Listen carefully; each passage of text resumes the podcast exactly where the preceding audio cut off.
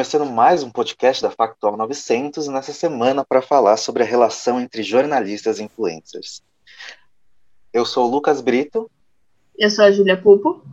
E eu sou a Beatriz Testa. E hoje a gente vai contar com a presença da Isabel Jimenez, que é estudante do terceiro ano da Casper de jornalismo, também é editora de beleza na Capricho e criadora de conteúdo digital no Instagram, engajada com a pauta do corpo livre. Meu nome é Isabel Jimenez, eu tenho 20 anos, eu sou estudante de jornalismo, estou no terceiro ano, trabalho na editoria de beleza da Capricho. E também faço algumas coisas nas redes sociais, é, milito pelo corpo gordo, autoaceitação, empoderamento, amor próprio. Bom, é, a primeira pergunta é qual a principal diferença entre um jornalista e um digital influencer? Cara, eu, eu vivo essa, esse questionamento todo dia, assim, porque por mais que eu crie conteúdo, eu comecei a fazer isso durante a quarentena, mas para me ajudar do que ajudar os outros. Eu nunca pensei que ia tomar a proporção que tomou, assim. É, era muito mais. Eu tinha um pensamento que talvez se eu expusesse isso, eu teria mais coragem para não desistir. Tanto que meu primeiro vídeo, na realidade, foi sobre relacionamento abusivo. É, e aí eu pensei, bom, se eu falar sobre isso abertamente, se eu postar sobre isso, eu acho que consigo passar para trás e nunca mais voltar a falar pro meu ex, etc. É, e aí eu comecei a tentar entender sobre quais assuntos eu queria falar, e aí meu corpo virou uma questão dentro do meu novo relacionamento. E quando eu comecei a criar conteúdo, eu ficava muito assim, tipo, as pessoas me falavam, ai, virou blogueira. E eu falava, não, gente, eu sou jornalista. Tipo, eu ainda tô falando sobre algo relevante, eu ainda tô passando informação, é só de uma forma diferente. Eu acho que é, a gente separa muito as coisas. Por exemplo, um médico que faz um IGTV explicando como ele, sei lá, é, como funciona uma gestação, ele não deixa de ser mais médico ou menos médico por isso, sabe? Ele só está é, conseguindo incluir dentro da profissão dele novas vertentes. Ele está ali se desenvolvendo indo junto com o que as coisas estão pedindo, sabe? Eu acho que as pessoas cada vez mais dentro da internet querem uma informação mais rápida. E aí eu acho que o nosso papel como jornalista é entender que isso existe a gente não precisa simplesmente deixar para trás as reportagens, deixar para trás nada disso. Eu acho que elas são muito essenciais. Mas a gente também precisa entender que o público pede por algo novo, então a gente tem que ir ali se encaixando. Eu acho que é um questionamento que a gente faz muito na Capricho, porque eu acho que foi um veículo que viu bastante, né, esse, essa mudança, principalmente dos jovens. Então, a gente saiu lá da revista é, em que as pessoas realmente, na nossa idade, ou mais novas, tipo, com 15, 13 anos, é, iam nas bancas comprar revista. E aí hoje elas não fazem mais isso, elas não se dão trabalho nem de clicar no site, elas querem a informação toda ali no Instagram, sabe? É, então eu acho que a, o nosso papel aqui é entender até onde a gente consegue ir levando informação é, sem perder o nosso teor e, e, e, toda a questão, porque a grande diferença é que a gente sabe do que a gente está falando, sabe? Então, por exemplo, quando uma influenciadora chega lá e fala: Ai, gente, eu fui na nutricionista e eu emagreci 10 quilos fazendo isso. Façam também. Um jornalista, ele não vai fazer isso. Ele nunca vai colocar na boca dele. Ele vai conseguir passar isso para o nutricionista, vai falar com com mais de um especialista para entender diferentes lados, sabe? Eu acho que essa é a diferença. A gente tem esse senso de responsabilidade de entender que a forma que a gente faz tem que ser muito mais do que apenas achismo, sabe? Ele sai da teoria assim para ir para a prática. Eu acho que essa é a grande diferença. O influenciador ele está ali, ele vai falar sobre opiniões e aquilo vai se transformar em algo que as pessoas podem sim acreditar. Mas o jornalista, quando a gente entra numa situação como, por exemplo, do coronavírus, as pessoas querem o jornalismo, sabe? Elas querem certeza, é isso que a gente dá, eu acho que é isso que é a diferença. Bom, a gente falou um pouco das diferenças, mas onde você acha que os papéis entre o influencer e o jornalista, eles se cruzam, eles coincidem? É, eu acho que é, a gente tem diferentes nichos, né, dentro dos criadores digitais, dos criadores de conteúdo digital. Então, quando a gente vai, por exemplo, para a área de famosos, a gente também consegue ver isso no jornalismo. Mas vai ter a diferença, e é, eu acho que quando a gente fala sobre a prática do jornalismo, é isso, a gente vai buscar fontes, a gente vai buscar verdade, a gente não vai falar sobre achismos. É, eu acho que o que a gente estuda, a gente entende sobre ética, a gente sabe que, por exemplo, não é uma pessoa aleatória te mandar uma informação que você simplesmente postar e ver no que dá, sabe? Falar, olha, me contaram aqui, mas não sei se é verdade. Não, tem uma apuração por trás, tem todo um processo até você chegar ali na, na matéria em si.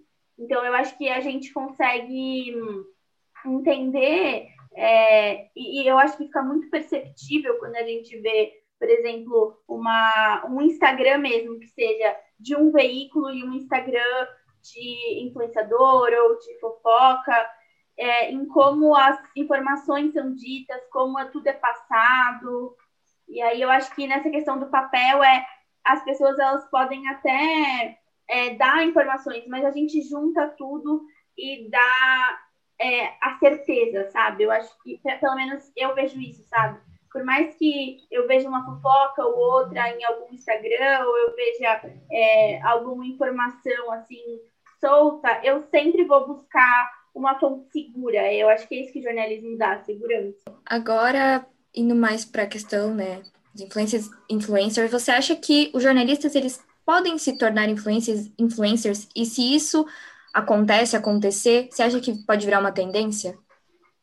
Então, é, é que eu acho que, na realidade, se a gente parar para pensar, a gente meio que banalizou essa palavra influenciador digital. Porque, por exemplo, se eu sigo o Lucas e eu vejo que ele foi num restaurante e eu gosto disso, desde muito antes eu ia querer ir nesse restaurante, sabe? É, a, todo mundo influencia todo mundo. A gente tá ali o tempo inteiro falando, tipo, olha, faz isso, olha, eu gosto disso. A diferença é que a gente colocou é, pessoas nesse, nesse lugar, assim, meio que de deuses, e deu muito poder para elas. Mas o que elas fazem, todo mundo já fazia há muito tempo, sabe? Se não fosse no Instagram, era no Orkut. É, se não fosse no Orkut, era falando, trocando informação. Isso sempre existiu, né? O influenciador digital nada mais é do que uma pessoa que ganhou muitos seguidores. E aí eu acho que o jornalista, ele pode sim. Eu acho que um exemplo muito bom que a gente tem hoje é, a Gabriela Prioli, porque ela consegue fazer lá as publis dela, consegue é, cuidar das redes sociais dela, passando informação com o nicho que ela quer. Então, ela fala que ela é uma pessoa que vai falar sobre política, as pessoas sabem que vão encontrar lá no perfil dela. É, e aí ela, ela consegue é, meio que. Como posso dizer? Tipo, navegar por esses dois universos sem perder credibilidade. Porque, na realidade, eu acho que a grande questão dessa palavra influenciador digital é que perdeu credibilidade, parece uma coisa muito tosca. Mas nada mais é do que uma pessoa com muitos seguidores, sabe? E aí eu acho que não é um problema ser um influenciador digital sendo jornalista.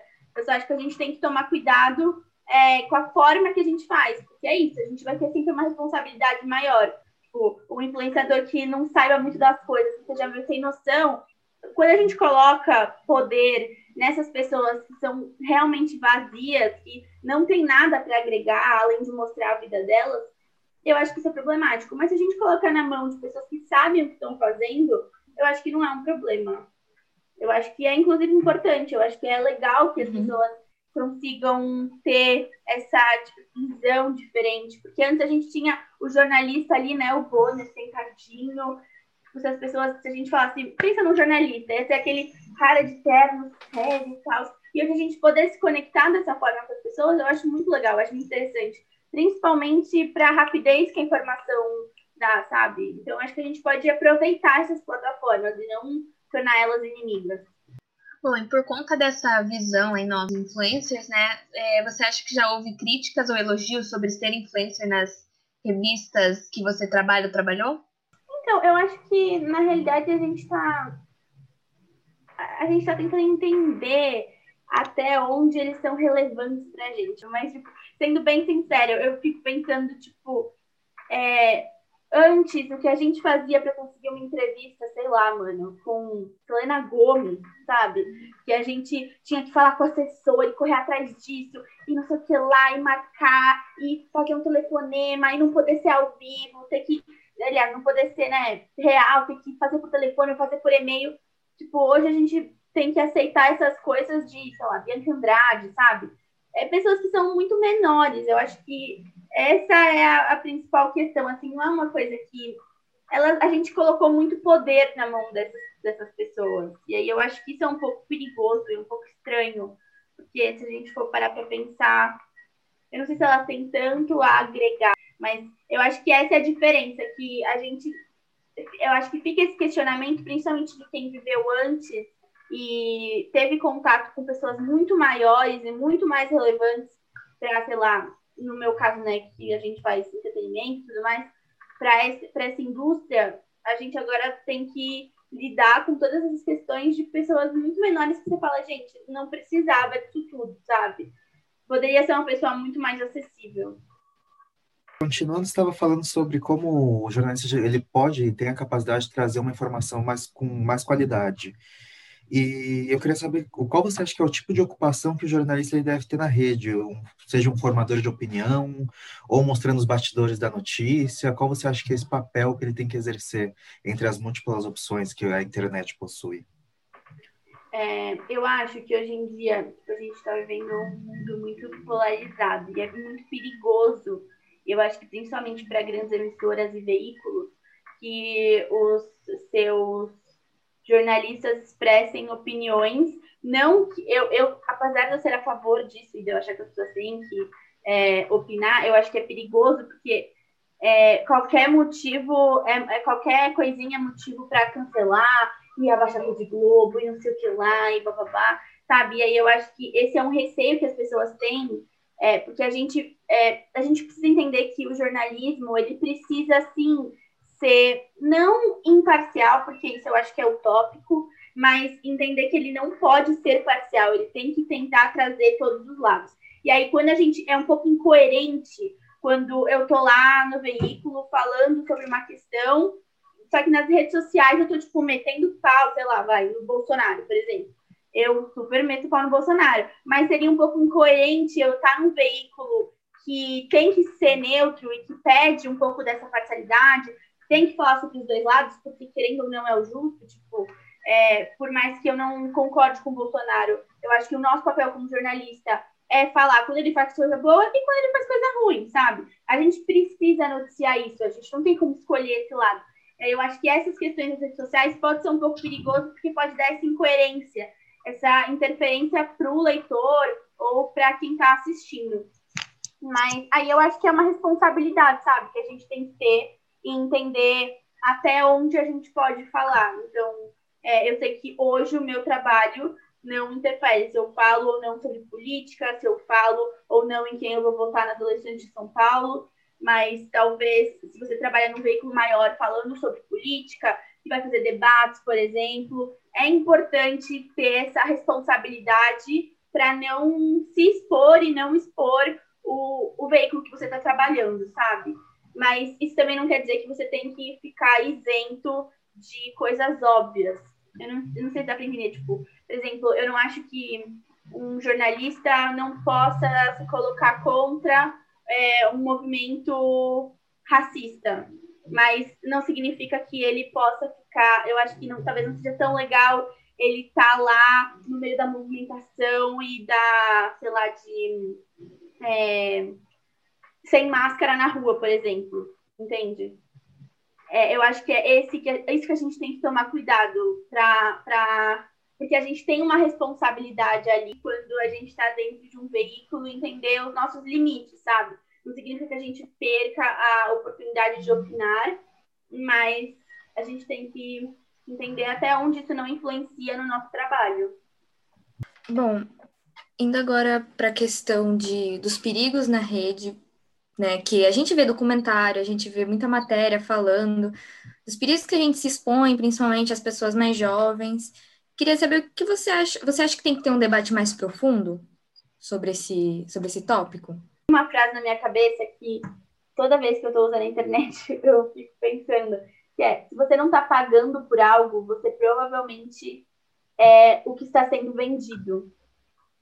E eu acho que a gente tem essa falsa sensação de liberdade dentro das redes sociais. Então, é, por exemplo, quando eu estava conversando com alguns amigos ou meus pais é, sobre o documentário, eu lembro da minha mãe falar assim: não, mas eu controlo o que eu vejo, eu controlo o tempo que eu fico nas redes sociais. Mas se a gente for parar para pensar que até o que você recebe está sendo controlado e está tá te induzindo a fazer algo, né? Até o tipo assim, o like que você dá já tá ali porque a, os algoritmos meio que sabiam que você daria aquele like. A gente começa a perceber que realmente a gente não tem tanto poder dentro das redes sociais. E aí eu acho que a gente não precisa criar uma relação de medo e, e, e espanto, assim, de não, não vamos ter mais redes sociais, vamos viver isolados, não é isso. Mas eu acho que é importante que a gente entenda onde a gente está se metendo e o que está acontecendo, sabe? Porque eu acho que a gente chegou num ponto da tecnologia que nunca foi visto antes. Então, é uma coisa muito extraordinária. E eu acho que deveria ser mais transparente para que a gente saiba o que está acontecendo. Porque tudo que está sendo divulgado hoje em dia, é, questão de influências que tiveram nas eleições, é, fake news, blá blá blá. A gente já sabia disso tudo, sabe?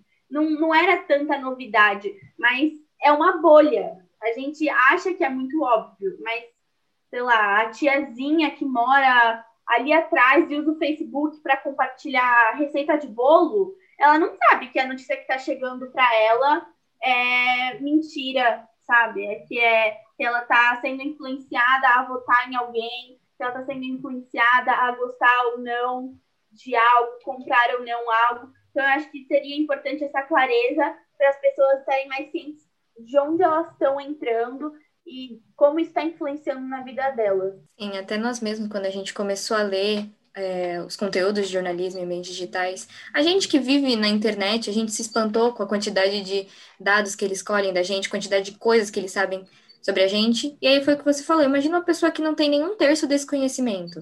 E, e meio que é, é, isso, né? Dessa falsa sensação de liberdade, porque a gente acha que a gente controla quem a gente segue. Mas se você parar para pensar, dos, lá, das mil pessoas que eu sigo, eu acho que eu vejo as mesmas 30 todos os dias nos meus stories. Por que será isso, sabe? Tem alguém ali querendo que eu veja isso. E não necessariamente alguém, né? Mas de alguma forma aquilo está contribuindo. As blogueiras que sempre aparecem nos meus stories e aquelas que não aparecem, por que será que as outras não aparecem? Por que será que eu tenho que buscar o conteúdo delas, sabe? Falando sobre meu nicho especificamente, por exemplo, no TikTok, teve uma super discussão sobre isso, porque, ou mesmo sobre, não, acho que no Twitter também rolou essa discussão em relação a é, pessoas negras, o algoritmo não entregar, sabe? No TikTok foi de pessoas gordas. Então, é, é, muito preocupante isso, porque a gente acha que está ali rolando nosso feed, que a gente está escolhendo o que a gente está vendo, mas tem algo por trás disso e, pode ser muito perigoso, né? Porque é um formador de opinião. E eu acho que esse formador de opinião é muito mais perigoso do que influenciadores digitais ou algo assim, sabe? Mudando um pouquinho de assunto, como você avaliaria o desempenho de veículos tradicionais nas redes? Se fazem um mau trabalho, por quê? O que, que precisaria mudar? Cara, eu, eu tenho gostado muito. Eu acho que a gente está conseguindo encontrar é, um espaço ali, sabe? Então, quando a gente vê, por exemplo, G1, Estadão, é, fazendo IGTVs, coisas mais rápidas, levando a informação, porque é isso. A gente poderia simplesmente falar: não, não vamos fazer isso, nós vamos continuar no impresso e no máximo vocês cliquem no nosso site para saber a informação, se vocês quiserem, a gente poderia fazer isso. Mas a gente daria espaço para essas pessoas que estão ali espalhando fake news, etc., crescendo, crescer. Então, quando a gente toma controle disso, eu acho que a gente está fazendo isso muito bem, que é se juntando, dando informação, tentando ao máximo é, transformar conteúdos. Então, uma coisa que antes seria, sei lá, cinco minutos na TV, a gente conseguir fazer em 15 segundos ali no Reels, mas chamar para a pessoa clicar, para ter curiosidade e fazer esse tráfego, sabe? Eu acho que isso tem sido muito legal. É, durante a pandemia, a Folha fez vários vídeos incríveis, assim, que dava vontade de ver, sabe? Que você tinha um tanto de informação de uma forma dinâmica, por mais que fossem um pouco mais longos, né? Entre aspas, longos, mais longos para as redes sociais. Então, 10 minutos no GTV, 6 minutos, mas eram vídeos interessantes que traziam dados, que traziam informações que você conseguia realmente se sentir é, seguro sobre aquilo, sabe? Não era simplesmente, sei lá, ai, morte de 30 mil pessoas. E aquilo dá um nervoso. É uma. É, olha, aconteceu essas mortes, você pode evitar desse jeito, e tá acontecendo por causa disso, e começou assim, sabe? Tinha uma linha de raciocínio, e aí eu acho que é essa a diferença que a gente tem quando a gente tá falando de jornalismo. Você consegue entender a situação por completo, não é apenas uma notícia jogada, uma informação jogada que dá desespero. Eu acho que se você entrar na matéria, vai ter ali aquele momento que você vai ficar, meu Deus, está todo mundo morrendo, mas também vai ter a explicação de como tudo aconteceu, de como tudo surgiu, como está sendo tratado, sabe? Tem uma linha de raciocínio ali. Eu acho que é isso que a gente está conseguindo fazer nas redes sociais de uma forma muito legal. Perfeito. E agora, só para finalizar, é, a gente queria saber se você, na serviço que você trabalhou, na Pais e Filhos, no Grupo Abril, na Capricho, se eles incentivaram esse você estar nas redes sociais, se eles foram contra, a favor, ou se eles, se eles te ensinaram alguma técnica para estar nas redes sociais, ou se eles só não, não opinaram sobre? Então, eu ainda não estava nas redes sociais quando estava na parte de filhos, mas eu sempre tive muito espaço para poder criar lá. Então, eu acho que é, nos dois veículos que eu trabalhei, eles entendiam que é, a gente, sendo mais jovem, estando, sabe, sendo criados dentro da rede, a gente tem esse dinamismo nato, sabe? A gente tem ideias, que faz muito mais sentido. Tipo, meu, acho que se meu pai olhar o Reels, vai falar, gente, mas eu não tô conseguindo ler, o que que tá acontecendo, sabe? Não, não, não vai conseguir acompanhar tão bem, mas a gente consegue pensar desse jeito, porque é muito natural, sabe? Tudo foi criado conforme a gente foi crescendo. Em 2002, tipo assim, a gente tava criando os primeiros celulares nessa época, sabe? Assim, é, iPhones, etc.